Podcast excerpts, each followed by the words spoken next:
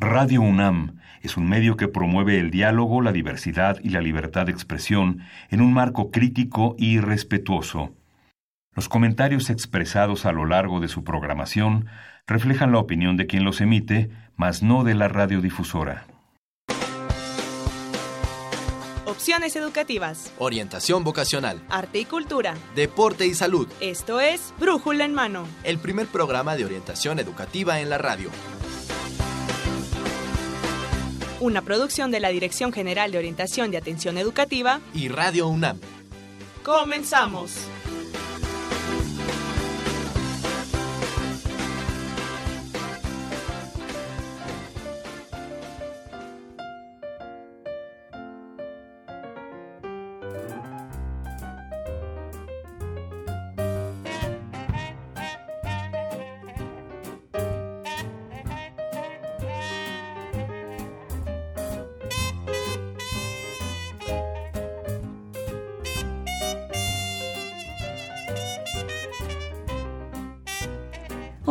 Tal amigos? Qué bueno que nos acompaña. Este es su programa de orientación educativa Brújula en Mano. Y hoy, 8 de julio del 2019, vamos a transmitir el programa número 1199. En los micrófonos. Livia Gómez. Y Marina Estrella. La próxima hora vamos a dedicarle a usted, Radio Escucha, para darle información acerca de dos temas. Vamos a tener dos temas, Livia, en este Así es, Marina. Fíjate que vamos a tener, eh, vamos a hablar sobre la licenciatura en urbanismo. que se imparte en la Facultad de Arquitectura en Ciudad Universitaria. Y además también vamos a tener el tema de Bolsa Universitaria de Trabajo para que se queden con nosotros y tengan toda esta información.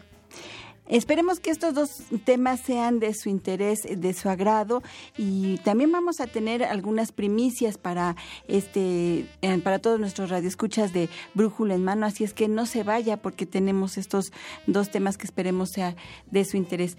Eh, este programa es grabado, estamos de vacaciones en la Universidad Nacional Autónoma de México, pero bueno, les dejamos a ustedes este, este programa grabado para que, bueno, pues eh, usted pueda tener también una comunicación con nosotros, pero va a ser no esta vez no va a ser vía telefónica, va a ser a través de correo electrónico. Así es, Marina, nos pueden escribir a brújulaenmano.com o también nos pueden buscar en redes sociales, Marina, como el Facebook, en Brújula en Mano, o el Twitter, igual Brújula en Mano, para que se pongan en contacto con nosotros. Así es, y platique con nosotros, interactúe con nosotros. Nos estamos transmitiendo a través de Facebook, de nuestra cuenta de Facebook, nos encuentra como Brújula en Mano. Y bueno, pues ahí también puede tener usted interacción con nosotros o a través del correo electrónico si usted tiene alguna duda o si quiere comentarnos algo acerca de estos dos temas que le vamos a presentar. Y bueno, pues no se hable más, vamos a iniciar con nuestra sección. Orientación educativa. Pues ahí lo tiene, vamos a iniciar con la licenciatura en urbanismo y para ello tenemos una invitada de lujo. Así es, Marina, mira, contamos ahorita con la presencia de la doctora Pamela Castro Suárez, quien es la coordinadora de la licenciatura en urbanismo. Bienvenida, doctora. Muchas gracias. Y bueno, como empezando a hablar un poquito de esta licenciatura, ¿cuál es su objetivo? Gracias por la invitación, es muy importante para la licenciatura. El objetivo de la, de la licenciatura es formar profesionistas que intervengan en el territorio con responsabilidad social y ambiental, sobre todo en tres ámbitos, en la planificación, diseño urbano y en la gestión del desarrollo urbano. Así como para, para empezar, ¿no? Ese es, ese es el objetivo de la licenciatura. Pero también es muy importante eh, contar, o sea, ¿por qué es necesaria una licenciatura de urbanismo en, la en, en México? Pues me parece que eh, se necesita hacer grandes marcos institucionales para las transformaciones urbanas, para tener en la mira lograr una, una igualdad, hacia, hacia lograr una igualdad entre las, las personas, sobre todo en, o sea, en términos de cargas y obligaciones con respecto a la ciudad o, o entre, entre todas las personas, o sea, los niveles de ingreso. Es una, una una licenciatura que se encuentra en la Facultad de Arquitectura. Es una, una licenciatura que ya tiene una historia. ¿Cuándo, ¿cuándo inicia esta licenciatura? Eh, inicia en 1985. es de reciente creación, es una... Bueno, pues eso dicen que es de reciente, pero ya 34 años... que no tan reciente. Ya, ya casi hubo un presidente claro. sí, sí, sí, sí, eh, en cuanto en cuanto a las carreras que existen en la Facultad de Arquitectura, urbanismo es una es un, una carrera que se desprende, se desprende de arquitectura, urbanismo. Pues se desprende hace mucho tiempo, eh, en, a principios del siglo, en, como en los 20 empezó a darse la, los primeros cursos de urbanismo en posgrado y después de ahí se formó como el departamento de posgrado, se hizo el doctorado, después la maestría y en 85 se crea la licenciatura. En urbanismo, claro. Y bueno, para todos nuestros alumnos y alumnos que siempre van a orientación a preguntar, bueno, ¿cuál es la diferencia entre un urbanista y un arquitecto? Quiero saber, porque bueno, a mí me gustan las matemáticas, ¿no? Siempre dicen. Entonces van a carreras del área 1 y tienen esta duda. ¿Cuál sería como la diferencia entre estudiar urbanismo, arquitectura, alguna ingeniería civil, por ejemplo? Pues el, el urbanista lo que hace es... Eh, por, hay varias acepciones, pues, pero sobre todo, por ejemplo, eh, interviene en la participación ciudadana, por ejemplo, para realizar uno de los objetivos es la planeación urbana, entonces se hacen este programas de desarrollo para diferentes ciudades, cualquier asentamiento, o sea, grandes ciudades, metrópolis, eh, municipios. Otro, otra mm, cuestión en la que se dedican, que es menos en México, pero es importante también, es el diseño urbano. Y la otra es la, es la gestión, que, es, que tiene que ver muchísimo con todo lo que es implementación, que ahí es donde en general estamos más atrasados, pues, ¿no? O sea, en, implementar eh, cuadros de, de planeación. Eh, en, en, arquitectura, pues sobre todo el objeto, bueno, el, objeto de estudio en urbanismo es complejo, es multidisciplinario. Eh, tienen que ver, de hecho, nuestro plan de estudios tiene que ser así, tiene que haber geografía, sociología, derecho, algo de ingeniería civil, eh, sistemas de información geográfica, pero también tenemos una gran carga de historia, de teorías eh, de la formación de las ciudades, de movilidad. Entonces, eh, son 72 materias eh, y bueno, este, que abarcan todos estos aspectos. Mientras que en arquitectura, pues hasta donde yo entiendo, el objeto de estudio es el, el, el, ambiente construido y pues todo lo que conlleva con eso. Claro que algunos, eh, varios arquitectos este, se vuelcan a la, a la parte de urbanismo en estudios de maestría, okay. de posgrado, pues. Eh, y bueno, y con ingeniería civil, con ingeniería civil, de hecho, trabajamos, bueno, yo por trabajo muy bien, es el, ellos ejecutan, ellos ah, ejecutan obra, infraestructura, y en realidad nosotros, por ejemplo, diríamos dónde, para algún puente, dónde es conveniente tener algún puente, pero nosotros no construimos nada. ah, bueno, o sea, en, la planeación del proyecto, diseño. Sí. Ajá, y son los ingenieros civiles quien, que nos llevan a cabo, los ejecutan. Ah, ok, un poco la diferencia. Y por eso a los eh, urbanistas los podemos encontrar en áreas de construcción o en qué otras áreas podemos encontrarlos. Mm, de hecho, hay, sí hay algunos por ahí perdidos en, construcción, pero en realidad no, no es nuestro fuerte. Eh, porque de hecho no llevamos materias de construcción, pero sí, por ejemplo, ha habido una apertura en los últimos, digamos, 15, 15 años.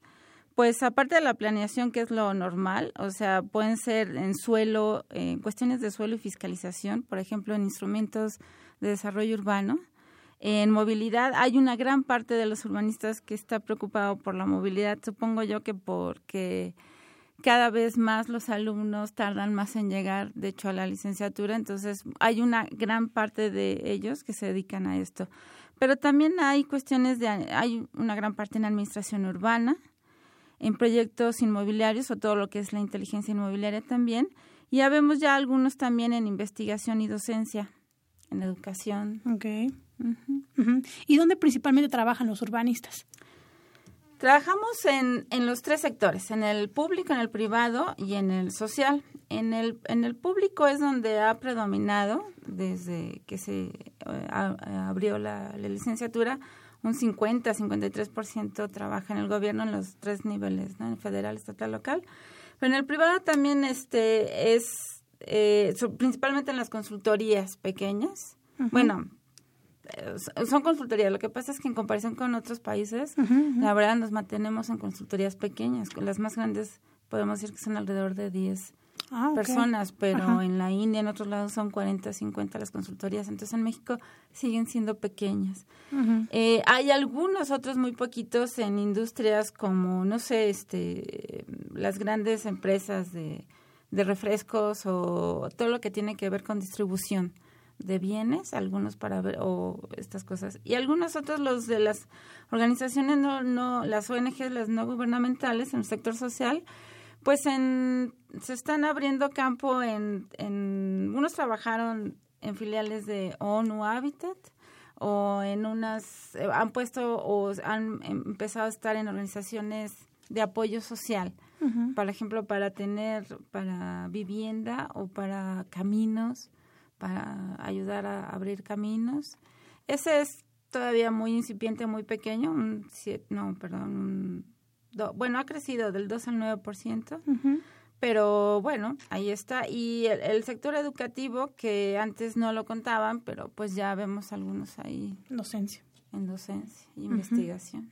Doctora, ¿les cuesta trabajo encontrar empleo, oportunidades que han visto con sus egresados? Eh, no, no, no, no, no, no, cuesta trabajo. Eh, el trabajo es regresarlos a las aulas a que se titulen. Ah, mira, este, los reclutan desde antes. Los reclutan desde servicio social o ah, desde prácticas profesionales. Okay. hay varias ocasiones en las que donde hacen servicio social, o bueno, hasta, hasta el año pasado, este, les invitaban a formar parte de los cuadros institucionales o en las prácticas profesionales, que sobre todo es el sector privado, eh, también los, los, mientras haya proyectos, sí los, los mantienen ahí, ya digo, con otro, con otro sueldo y demás. Y bueno, y luego el problema es precisamente que dejen o bajen un poco la carga para que se vengan y se titulen. Titulen, claro. sí. ¿Y cuáles son las habilidades que desarrollan los estudiantes al término de esta, de esta carrera? ¿O porque son tan demandados estos estudiantes? Eh, pues se, varían, varían. Eh, ah, podríamos decir que unos son más más teóricos o más eh, encaminados hacia la gestión, la política, la administración urbana. Y hay otros más técnicos que son se, especializan mucho en sistemas de información geográfica o levantamientos de campo o participación ciudadana, que son sectores, bueno, la participación ciudadana es un sector complicado, pues, ¿no? Eh, reunir a todos los agentes, tratar de, de manejar una, una estructura de resolución de conflictos, porque siempre en todos los proyectos urbanos va a haber intereses y conflictos, entonces estar manejando para que se lleguen a ciertos acuerdos, ciertos que todo el mundo gane algo y todo el mundo, pues en cierta medida perderá algo, pero que todos traten de ganar, ¿no? Entonces, eh, de hecho, por eso se abrió también en la maestría el, el, campo de gestión y política pública. Sí, sí, sí. ¿Y estos profesionistas tienen que trabajar con otras con otras disciplinas? Sí, claro. en proyectos, sí, sí, ¿verdad? ¿Con qué tipo de profesionistas tienen que trabajar? Pues, de hecho, desde la carrera está planteado así. Tienen que trabajar en equipo, multidisciplinarios. Eh, cuesta mucho trabajo y es, por de todos, por, desde ingenieros civiles, eh, pero también trabajamos con biólogos, con trabajadores sociales, pueden ser con, obviamente, con sociólogos. Eh, bueno, de hecho, hasta en, un, en una petición de un proyecto teníamos que haber trabajado hasta con diseñadores gráficos para armar campañas de difusión de los proyectos. Entonces, es complicado, pero pues desde la licenciatura se les entrena para tratar de dialogar con, entender eh, los diferentes con los diferentes geógrafos y con todos los, los profesionistas. Por supuesto. y, también se, eh, eh, se incrustan en algunos proyectos, no sé, de desarrollo sustentable o de eh, cuidado del ambiente. ¿Cuál es el perfil de, del urbanista? ¿Es un ambientalista también? ¿Cuál es el perfil que están manejando?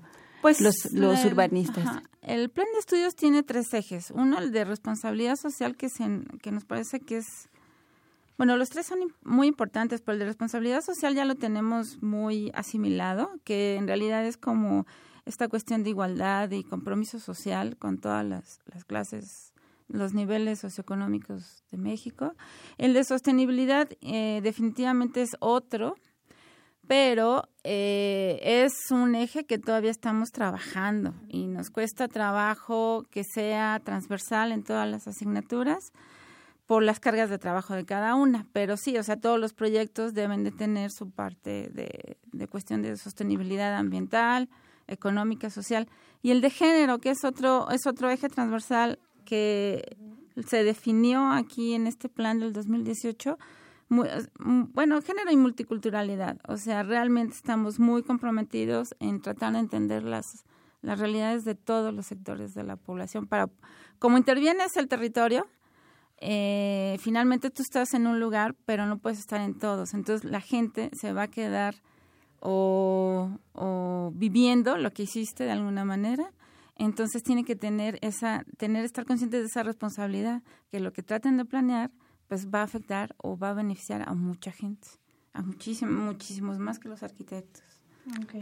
Claro, como que el arquitecto eh, piensa más sus obras en lo individual y el urbanista en pequeños grupos, en pequeños grupos y el, el, urbanista es en masa, en, en más, en, en considerar a, una población mucho más grande. Digamos que sería como la parte social, de, de la Facultad de Arquitectura. Es una, una, carrera, una carrera que está muy cargada a lo social, a lo humanista también, a, también a lo ecológico. Entonces es una... Y lo económico también, porque eh, les enseñamos que tienen que todas sus propuestas tienen que llevar desarrollo desarrollo económico, no solamente crecimiento de la población.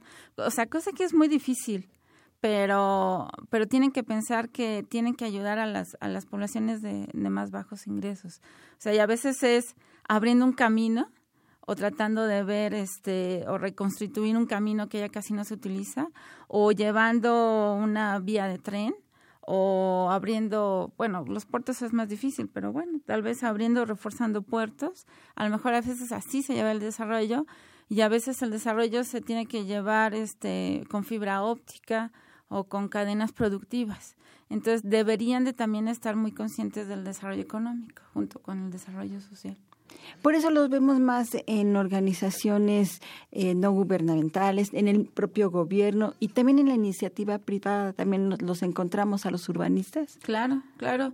Lo que sí es que la iniciativa privada de nosotros está muy relacionada con el gobierno, porque son todos los proyectos que se encargan a partir del gobierno. Entonces, eh, estamos muy dependientes del presupuesto público, independientemente de si trabajas en el sector público o en el privado o aún en el social, porque todo depende de, que se bajen los recursos y con, y con esto pues entonces ya empiezan a trabajar los diferentes planes. Cuando esto no sucede, que luego es, son ciclos sexenales, que se tardan en bajar los recursos, pues ahora lo que ha sucedido es que se dedican como proyectos más pequeños, como pues de, cuestiones viales, en donde siempre es necesario y siempre hay proyectos más chicos, o por ejemplo los parques de bolsillo que aquí vi que están, que han intervenido muchísimo, ¿no? O algunos de diseño urbano, o diseño urbano con movilidad, se están haciendo también. Que hay algunas ONGs ya más grandes, internacionales, con las que se están trabajando cosas. Y durante todo el plan de estudios, los y las alumnas tienen oportunidad de hacer prácticas. ¿Qué tanto es teórico, qué tanto es práctico? Eh, sí, sí, definitivo. Eh, al principio, bueno, todo el tiempo trabajamos con casos reales. O sea, ah, todos los talleres son casos reales porque no podemos estar inventando este realidades urbanas, ¿no? O sea, ya son demasiado complejas y de repente sí los, los pueden sobrecoger a los alumnos al principio, pero es mejor que se vayan entrenando. Entonces, desde el principio los sacan los profesores a, pues a los, primero cerca de la universidad, este, para que vayan entendiendo cómo ve un urbanista la ciudad. Y después, pues en realidad trabajamos en, en, en todos lados. O sea, por ejemplo, al principio es un, es un típico sacarlos en San Jacinto, San Ángel, para que vayan aprendiendo los parques, los recorridos, eh, los lugares de reunión. Y después eh, durante la carrera, pues ya los, los ponemos en cualquier lugar, en la zona centro, Doctores Algarín, en la colonia Cuauhtémoc, Venustiano Carranza, en las barrancas de Álvaro Obregón, en Coajimalpa, eh, algunos Texcoco, en, en realidad en donde sea, pues, ¿no? Y después también hay tenemos, pertenecemos a una asociación de escuelas de urbanismo, la AMPUD, en donde es anual el Congreso de, Urbani de Estudiantes, en donde ellos pueden participar con los proyectos que han hecho en, en clase, participar con ellos y empezar a, pues a crecer en ese sentido, desde emitir la voz, porque, porque tienen que emitir la voz para vender sus proyectos hasta entrar en debates ya eh, en materia teóricos de regeneración económicos que pues se van a tener que enfrentar eventualmente. Y bueno, hablando como de este perfil del urbanista, ¿qué habilidades o qué intereses tendrían que tener los chicos que quieran estudiar esta carrera? Esa, esa es una buenísima pregunta y es difícil de contestar porque a ciencia cierta no lo sé. Okay. Eh, diría yo que podría ser los que les guste viajar, eso es definitivo. Em, pero creo que otra cuestión que les he dicho en las últimas tres generaciones de ingreso es que tienen que tener una alta resiliencia al mm. fracaso. Porque eh, lo, para que se vean cosas cumplidas en urbanismo toma mucho tiempo. Y depende de mucha gente. Entonces, si son gente que quiere las soluciones rápidas, ojalá se pudieran hacer así, pero hasta ahora no lo ha sido. Bien. Eh, creo que otro perfil, pero eso no lo hemos estudiado bien en la licenciatura, es son todas las personas que por diferentes razones eh, vivieron o crecieron en condiciones desiguales en las periferias, puede ser, de, las ciudades, que están, pues les toca vivir más el día a día las diferentes inversiones que hacen en la ciudad, o sea, tienen que, que, empezar su día a las 5 de la mañana saliendo, caminando entre charcos, después toman una pecera, la primera pecera del día a las 5 de la mañana, cinco y media, después llegan a un metro y del metro salen y ya van caminando a la escuela, por ejemplo, ¿no? Entonces, todas estas cosas sí hacen sí hay como un perfil de estudiantes que tiene esto. O sea, finalmente el que el que le gusta dibujar o no, creo que no no no tiene mucha no mucho. Bueno, qué bueno que le guste dibujar, pero igual también le puede gustar la música, pues, ¿no? O sea, no es indispensable que sepan. No, no, por supuesto que no es indispensable. Este, lo que sí es que sí gente que le guste trabajar mucho durante mucho tiempo, porque no salen las cosas rápidas. Y también el dialogar con las personas, eh, hay gente que le gusta mucho, pero también es difícil, pues, porque son los intereses que cada grupo tiene. Okay. Claro, con diferentes personas que no son propiamente de su misma profesión. Ni profesión, ni... No, pero la, la inmensa mayoría es estar trabajando con las comunidades. Ah, Entonces tienen que tener como mucha diligencia, poner, estar pensando en el lugar de los otros, cuál es, para entender lo que, lo que pueden estar pasando. O sea, si vas al río de los remedios, pues tienes que saber que cada año se inunda, entonces tienen ya una serie de problemáticas per se los, los, los habitantes, los transportistas, Ok, entonces tener buenas habilidades de comunicación, quizá, ¿no? empatía, ¿no? Otras características, ¿no? Sociales. ¿Y, y matemáticas? Matemáticas es un tema, pero pero no, digo, no. No. No, no nos podemos. Que no se preocupen. Que no se preocupen por eso. Que no se preocupen por eso. O la preocupación? En el primer año, claro, sí. Bueno, siempre son buenas las matemáticas para la vida, el esquema, ¿no? Pero eh, creo que al fin, o sea, sí hay en el primer año estadística eh, y luego para las cuestiones de desarrollo regional también, pero pero se van especializando. Okay. Pero creo que lo que más nos hace falta son dos cosas. Gente que le guste leer, porque si ah, tienes que leer mucho. No hay que leer mucho. Eh, obviamente redacción, que ese es un, ese es un tema, ese es un gran espacio para mejorar. Yo creo que en todas las carreras. En todas las sí. sí. exactamente. Y, este, y la reflexión crítica, que de todo lo que vayas viendo, vayas pensando qué me están diciendo, de lo que vayas oyendo, qué es lo que están diciendo, qué, están, qué no están diciendo, lo que también estás leyendo, qué es lo que dicen y qué es lo que no dicen, porque en todo hay mensajes. claro. Ok. Y bueno, Marina, fíjate que para todos los, los y las interesadas en esta carrera, eh, hay una noticia. Esta carrera era de acceso indirecto hasta el eh, año pasado y en este nuevo ingreso será de directo, ¿verdad? De acceso directo, sí. Es una primicia para Brújula en Mano, para todos nuestros radioescuchas, eh, que tenemos ingreso directo, ingreso directo a esta carrera. Ya no necesitan entrar, inscribirse a arquitectura, arquitectura de paisajes, sino desde, es, desde su, desde la prepa, desde el CCH, pueden escoger, pueden escoger, escoger Lo que sí es que sí tenemos un cupo limitado. ¿Cómo cuánto será, doctor? 60. 60. Ok, entonces serán los mejores promedios. Pues, pues sí, ese va a ser un tema. este, también por, por los promedios que van a, que pusieron en arquitectura, ¿no?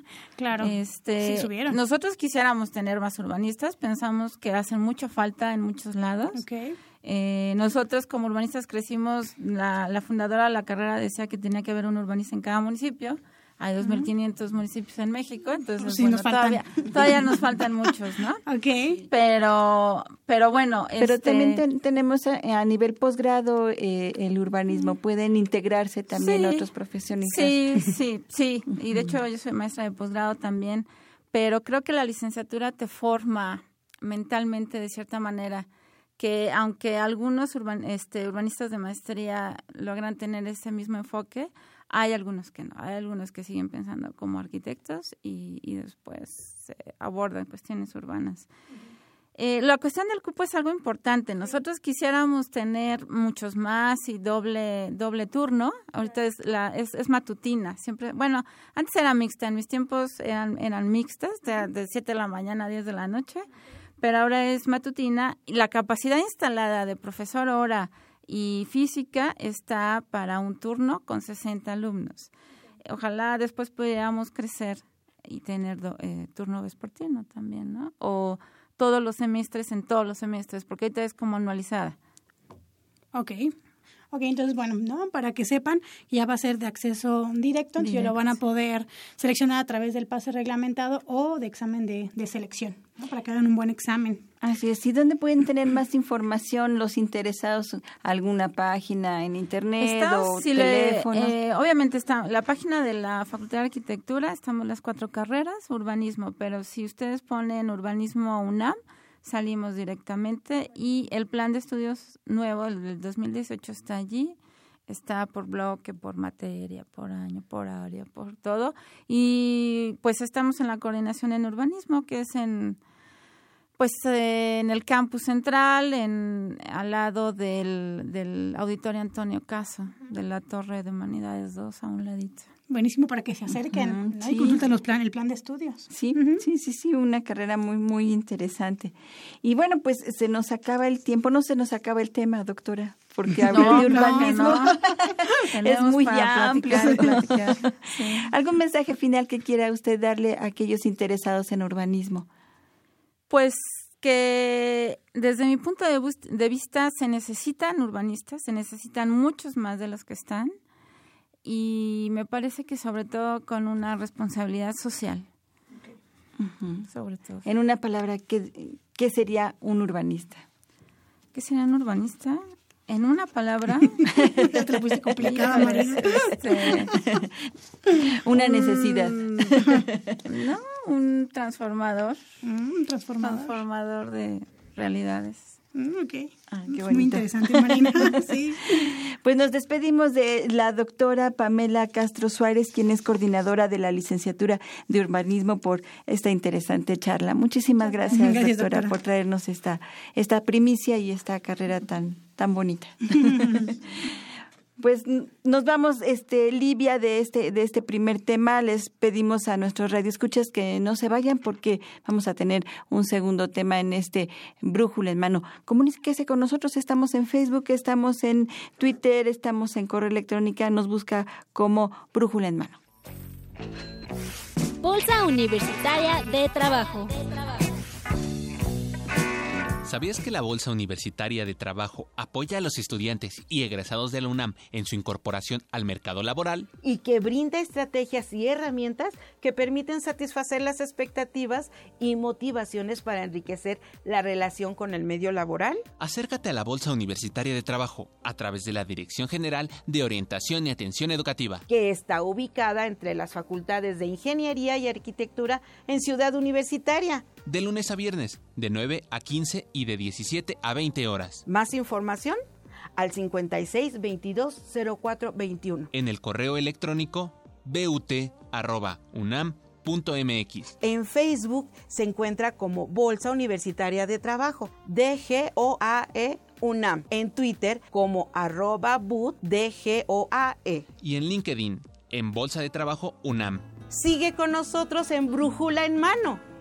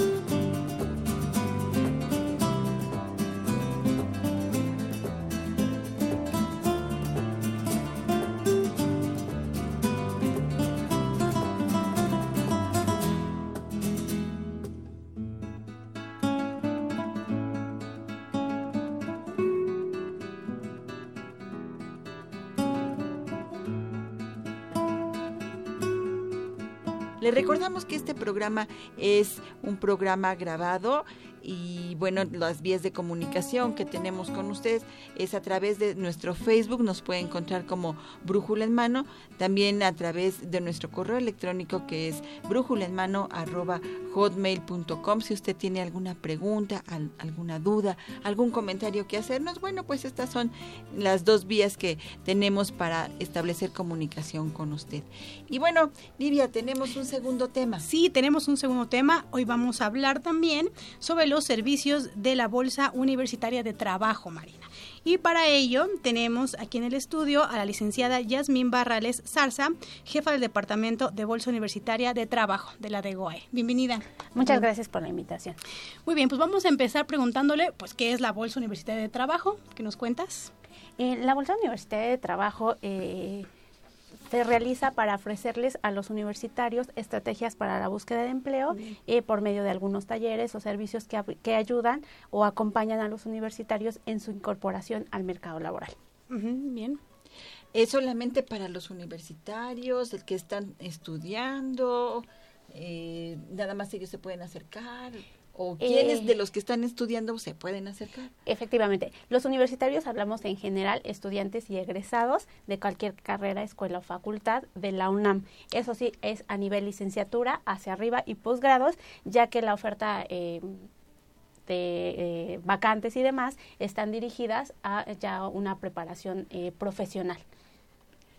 Perfecto. ¿Y también los egresados, qué pasa con ellos? También ellos se pueden eh, acercar sin ningún problema. Cualquier egresado que haya estudiado en la UNAM de, nivel licenciatura hacia arriba, ellos pueden eh, revisar ofertas de empleo o eh, apoyarse con nuestros eventos, reclutamientos o bien los talleres que ofrecemos. A eso iba. Eh, eso íbamos a preguntar. Sí, a preguntarles cuáles son estos servicios que brinda la BUT. Eh, nosotros como Bolsa Universitaria de Trabajo eh, damos talleres para apoyarlos a los universitarios o egresados en su búsqueda de empleo. tenemos tres talleres, obteniendo el trabajo que deseo, que lo que tratamos de abordar ahí es que conozcan sus competencias para que se las puedan compartir a los reclutadores. Eh, posterior a ello es que aprendan a elaborar un currículum, eh, se llama herramientas para elaborar un currículum, en el cual identifiquen qué vacantes eh, eh, son a, las que se están postulando y vayan realizando un currículum para cada una de ellas, tanto para las empresas como para las ofertas. Y bien, concluimos con un taller que se llama Preparando mi entrevista de trabajo, para que ahora sí, si ya tienes la entrevista, y ya hiciste el currículum puedas eh, mostrar todas tus habilidades, todas tus competencias en eh, pues en esa entrevista y no que vayas a ver qué sale, sino más bien que vayas preparado, que investigues acerca de la empresa, acerca del perfil y bueno, puedas mostrar todas tus competencias y eh, indicar que eres el candidato idóneo para esa vacante. ¿Y cómo se pueden inscribir estos talleres? ¿Dónde los pueden encontrar? Eh, tenemos nuestra página en, en línea, eh, la página de Degoae, eh, www.degoae.unam.mx, ingresan a la, al apartado de Bolsa Universitaria de Trabajo, en el lado izquierdo está una opción de talleres y ahí están pues los horarios y los días.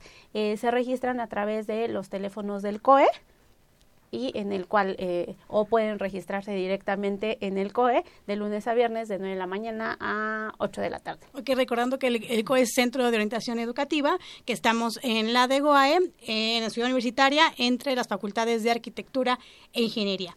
¿Estos cursos tienen algún costo? Eh, no, ninguno. Eh, ah, nosotros todos los servicios que brindamos son totalmente gratuitos. lo único que se requiere en dos de los talleres, que es herramientas para elaborar un currículum y preparando mi entrevista de trabajo, es que adquieran su manual. El manual es un costo significativo, 30 pesos y no más. No más. ¿Y hay otro tipo de, de, servicios o cómo me puedo acercar a la BUT? ¿Es eh, en un sistema que ustedes tienen para la búsqueda de empleo, para buscar vacantes? En, esta, en este sistema eh, están hay empresas o, o eh, ¿Cómo es, cómo, es esta situación? Nosotros como Bolsa Universitaria de Trabajo contamos con un sistema automatizado que es un buscador de empleo.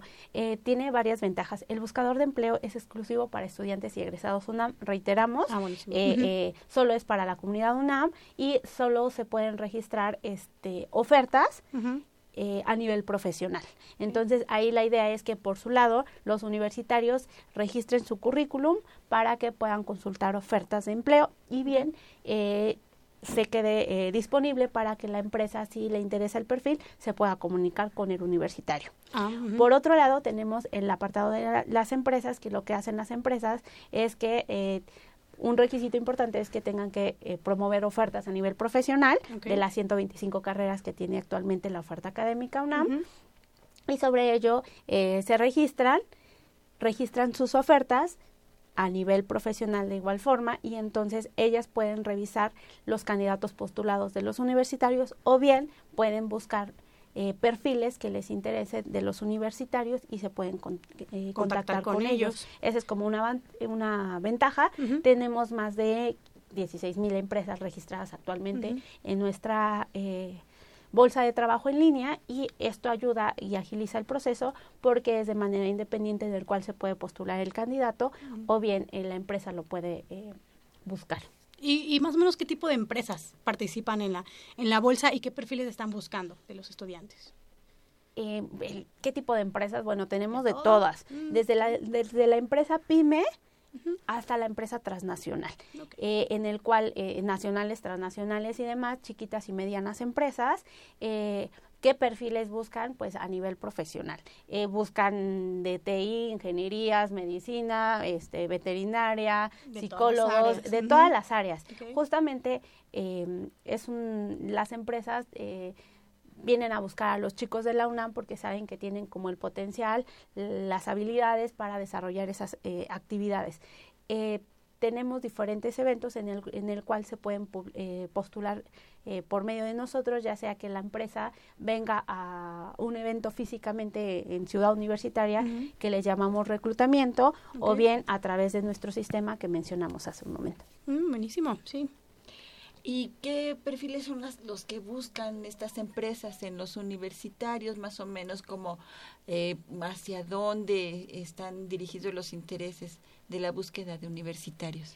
Y mira, eh, las empresas se acercan con nosotros como universidad, eh, sobre todo más por los becarios, ¿no? Lo que quieren eh, las empresas y de, y de alguna manera nos interesa a nosotros como Bolsa de Trabajo de la UNAM es que los universitarios se vayan acercando al, al mundo laboral que vayan estudiando y trabajando, ¿no? Alternativamente, porque al final del día es cuando vayan ellos identificando esas competencias, esas áreas que donde quieren desarrollarse y al final del día ese universitario eh, cuando cuando concluya su carrera hay ocasiones en que ya no necesita buscar empleo porque la empresa lo contrata por tiempo completo. Entonces, esa es una ventaja. Si él decide no contratarse ahí es igual de importante porque él ya tiene una experiencia, ya sea que se dedique a esa misma área o bien se vaya a otra área, pero ya con una experiencia previa. Entonces, eh, pues de alguna manera eso es lo que intentamos hacer y que las empresas de igual manera por eso buscan ese semillero de talentos y esos eh, talentos universitarios porque ellos em, o los, los, empleadores lo que buscan es que hacer eh, al universitario a las necesidades que tiene la empresa. Tienen los conocimientos y todas las bases de la universidad que les da. Sin embargo, la empresa tiene sus propios procesos, tiene sus propias eh, técnicas. Eso es lo que hace que ellos vayan eh, eh, dándoles esas herramientas de lo que ellos necesitan, hacerlo especialista para después formarlo, que sea el próximo trainee, el próximo gerente, el próximo director, que justamente lo vaya desarrollando paulatinamente. Además de esta ventaja que ya nos comentaste de poder ser contactados por las empresas y que esté tu perfil en una página, ¿tiene alguna otra ventaja inscribirse a la Bolsa de Trabajo Universitaria? Ah, claro. Eh, eh, nosotros como Bolsa Universitaria de Trabajo eh, lo que hacemos es promover todos nuestros servicios que, que, brindamos pues con nuestra comunidad que está registrada, ¿no? Es decir, si tenemos una conferencia en la cual les damos tips para la búsqueda de empleo o no sé, reclutamiento 2.0 a través de redes sociales, eh, los invitamos a toda la comunidad registrada con nosotros a que asista a esa, ah, eh, a esa eh, convocatoria. Por ejemplo, nuestra Feria del Empleo, que es en septiembre. En nosotros de igual forma a, la comunidad que está registrada con nosotros lo invitamos a si desean participar en la feria, pues que sean bienvenidos. Esa es la, la, de alguna manera la ventaja que además de que eh, ellos se pueden postular o bien las empresas los pueden buscar, es, están informados acerca de nuestros eventos que tenemos eh, como Bolsa Universitaria de Trabajo. Hay ocasiones en que venden empresas hablarnos sobre un tema en específico y de alguna manera eso es lo que estamos buscando, que el universitario se entere de esta información o de estos eventos que tenemos. Ah, buenísimo. ¿Y cuál es la página en donde ellos pueden acceder a este registro? Es bolsa.trabajo.unam.mx. Ahí se pueden registrar con su número de cuenta ellos pueden incorporarse. Y bueno, pues la capacitación que tiene la Bolsa Universitaria de Trabajo en la búsqueda de empleo es a través de estos talleres. ¿Cómo es esta capacitación? Eh, nosotros eh, tenemos una programación semanal de los talleres de búsqueda de empleo, en el cual es, eh, eh, como decía hace un momento, les ayudamos a elaborar su currículum, o si ellos dicen, ay, ¿sabes qué? Es que he ido a, entrevistas, pero no me quedo y no sé qué es lo que pasa, entonces nosotros los capacitamos para prepararse para esa entrevista de trabajo. Eh, vemos sus fortalezas y entonces a partir de ahí es que ellos identifiquen qué competencias tienen para que se las puedan mostrar al reclutador. Eso es lo que tratamos de hacer y a veces traemos una empresa a que nos explique cuál es el proceso que utiliza para el reclutamiento y selección. De alguna manera también capacitamos de esa manera a los universitarios en el cual escuchen cómo las, em, las empresas o los empleadores están... Em, pues de alguna manera reclutando. Y eso es eh, muy enriquecedor para los universitarios porque ya saben cómo es el proceso de reclutamiento allá afuera y qué pueden hacer para que ellos eh, se den a, eh, a conocer como un candidato idóneo.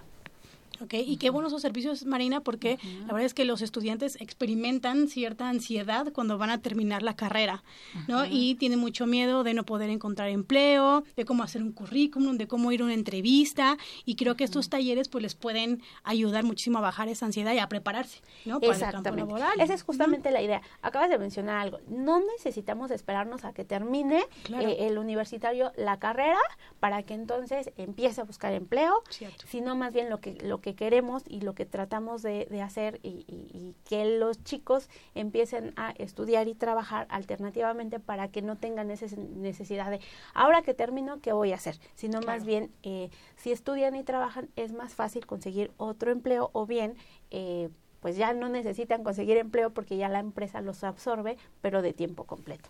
Mm, muy bien. Bueno, pues eh, esta, eh, esta capacitación para los, eh, los eh, para la búsqueda de empleo es muy importante porque pues también eh, los alumnos pues van conociendo cuáles son las maneras a lo mejor de presentar su currículum, ¿no? Este, a lo mejor de cómo iniciar esa búsqueda de empleo, ¿no? Que a lo mejor su primer trabajo sea eh, cómo buscar ese trabajo, ¿no? Porque hay que dedicarle eh, cierto tiempo, porque hay que hacer una investigación. Y bueno, todo esto no se enseña en la universidad, se enseña en la Bolsa Universitaria de Trabajo. Sí, la verdad es que mm, eh, nosotros les decimos a los chicos que se acerquen con nosotros, que nosotros les podemos apoyar con estas estrategias. Si necesitan o tienen una entrevista y eh, no saben cómo prepararse, nosotros podemos hacer una simulación de entrevista y les apoyamos con toda esta parte para que ellos ya tengan como una preparación previa para eh, presentarse a un trabajo y que vayan a eh, por ese trabajo y no a ver si se los dan. Y lo, es tan importante esto, Marina, porque de pronto los chicos intentan, intentan, intentan y se desesperan y ya necesitan tener trabajo y de pronto entonces aceptan otros trabajos que no van con sus perfiles, que son trabajos en donde no tienen que hacer cosas donde estudiaron, entonces ahí realmente pues puede cambiar, ¿no? Como la trayectoria de ese de ese alumno y quedarse en trabajos pues que no les encantan, que no les gustan. Entonces por eso es tan importante que se que se preparen, ¿no? También hasta emocionalmente, también pueden acudir al COE para que si tienen mucha ansiedad de, de estar buscando trabajo, bueno, podemos ahí este ayudarles. ¿no? Para, para bajar esa angustia. Claro, claro, claro, porque pues es una, una experiencia que, bueno, pues a lo mejor algunos hasta están huyendo, ¿no? Por eso se, se siguen con este, se siguen en la escuela, no quieren dejar la escuela, ¿no? y, y, no quieren atreverse a dar ese salto, pero yo creo que es importante que los alumnos de licenciatura se acerquen al campo laboral eh, desde, desde que están en los últimos semestres, ¿no? Que no, no lo dejen hasta el final o hasta que terminan la maestría, ¿no? sino que se vayan acercando a este a este campo laboral para ir teniendo esa esa experiencia de eh, del, del campo del campo laboral que es muy diferente a la experiencia que han tenido dentro de la escuela. Y bueno, pues, eh, pues esta es una, una parte muy, muy, muy importante de, de la Bolsa Universitaria de Trabajo que tiene para ustedes estos tres talleres. Así es que bueno, pues ustedes se pueden inscribir. ¿Se pueden inscribir también vía telefónica o solamente tiene que ser eh, eh, personalmente como, como tiene que ser la inscripción? Eh, pueden inscribirse telefónicamente al eh, Centro de Orientación Educativa. El 5622-0431, 5622-0433, donde pueden eh, darles esta esta inscripción, nada más con sus datos, con su número de cuenta, ¿cómo es? sí, nada más les solicitan su número de cuenta y sus datos de la carrera, la facultad, y es súper sencillo, un minuto y ya te registraste y ya nada más nos indican el taller de su elección y ya con eso eh, asisten al taller el día que ellos eligieron. Y, se me ocurre, la, dinámica de estos talleres es como práctica, muy práctica. Ellos van a poder, por ejemplo, en el currículum, hacer su currículum a través de la guía de una instructora, o más o menos como es la dinámica de los talleres. Claro, la, idea es que ellos, eh, eh, de ser posible, si ellos pueden llevar su currículum ya hecho mm, para que ellos vean eh, en qué errores caen y demás, pues está genial. la dinámica es muy práctica porque al final del día ellos, a lo largo del taller, van identificando esas herramientas o esa, esos complementos, por ejemplo, prepara el currículum, qué podría llevar, qué no podría llevar y qué no es un formato cuadrado, ¿no? El, el currículum es algo que, que, se va adaptando a la vacante, que se va adaptando a las necesidades para que vean que empata lo que tú tienes con lo que ellos están buscando, sin mentir, por supuesto. Entonces, en los cuales ellos identifiquen qué fortalezas son las que tengan para que las vayan eh, sumando y ellos las van identificando y después se vuelven expertos en hacer currículum. Por ejemplo, ¿cuáles serían como algunos errores típicos que cometemos al hacer los currículums? Ay, es divertidísimo esa parte. Los errores típicos es la fotografía. Ok, ajá, ¿cómo tendría que ser? La selfie o, ah, claro. o, demás. O con el fondo de la playa. la fiesta o algo así. ajá. No, no, no, no.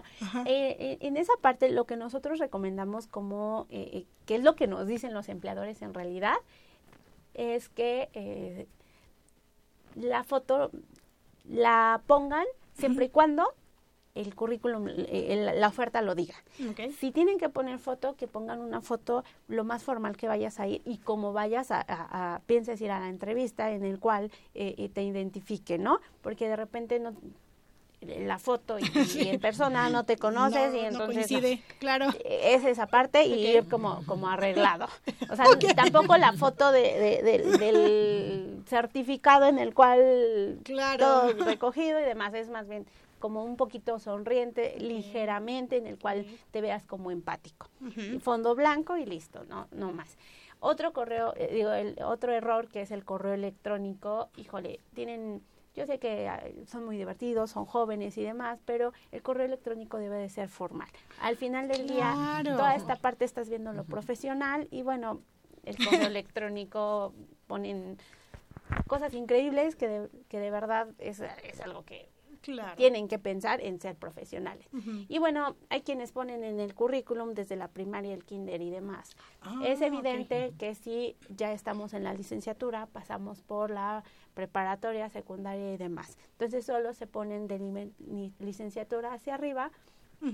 y o bien hasta carreras técnicas. Ah, bueno, buenísimo. Pues ya hasta nos llevamos unos tips, ¿verdad? Para, elaboración de currículum. Ajá. Te podría decir aquí más, pero bueno. Eh, vayan al, curso, entonces mejor vayan al curso, claro, ¿no?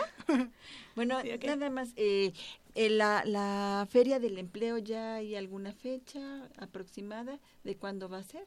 Eh, sí, eh, tenemos, es el 11 y 12 de septiembre, los esperamos, vayan pensando en registrarse, en prepararse para la feria, también tenemos algunos cursos, en su momento, si, si, nos siguen en redes sociales, y en, este, en nuestra plataforma les vamos a estar informando de toda esta parte de la preparación de la feria. ¿Cuál es la dirección electrónica de la plataforma?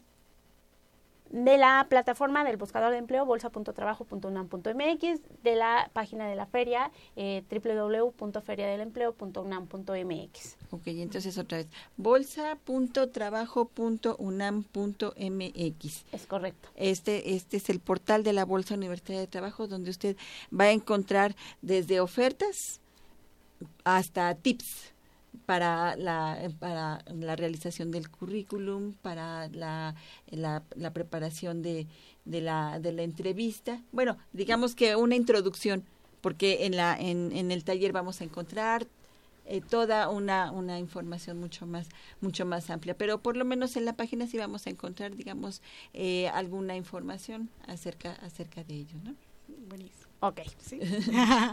bueno, pues le agradecemos mucho a Yasmín, a la licenciada Yasmín Barrales Zarza, jefa del Departamento de Bolsa Universitaria de Trabajo de la UNAM, por traernos esta información.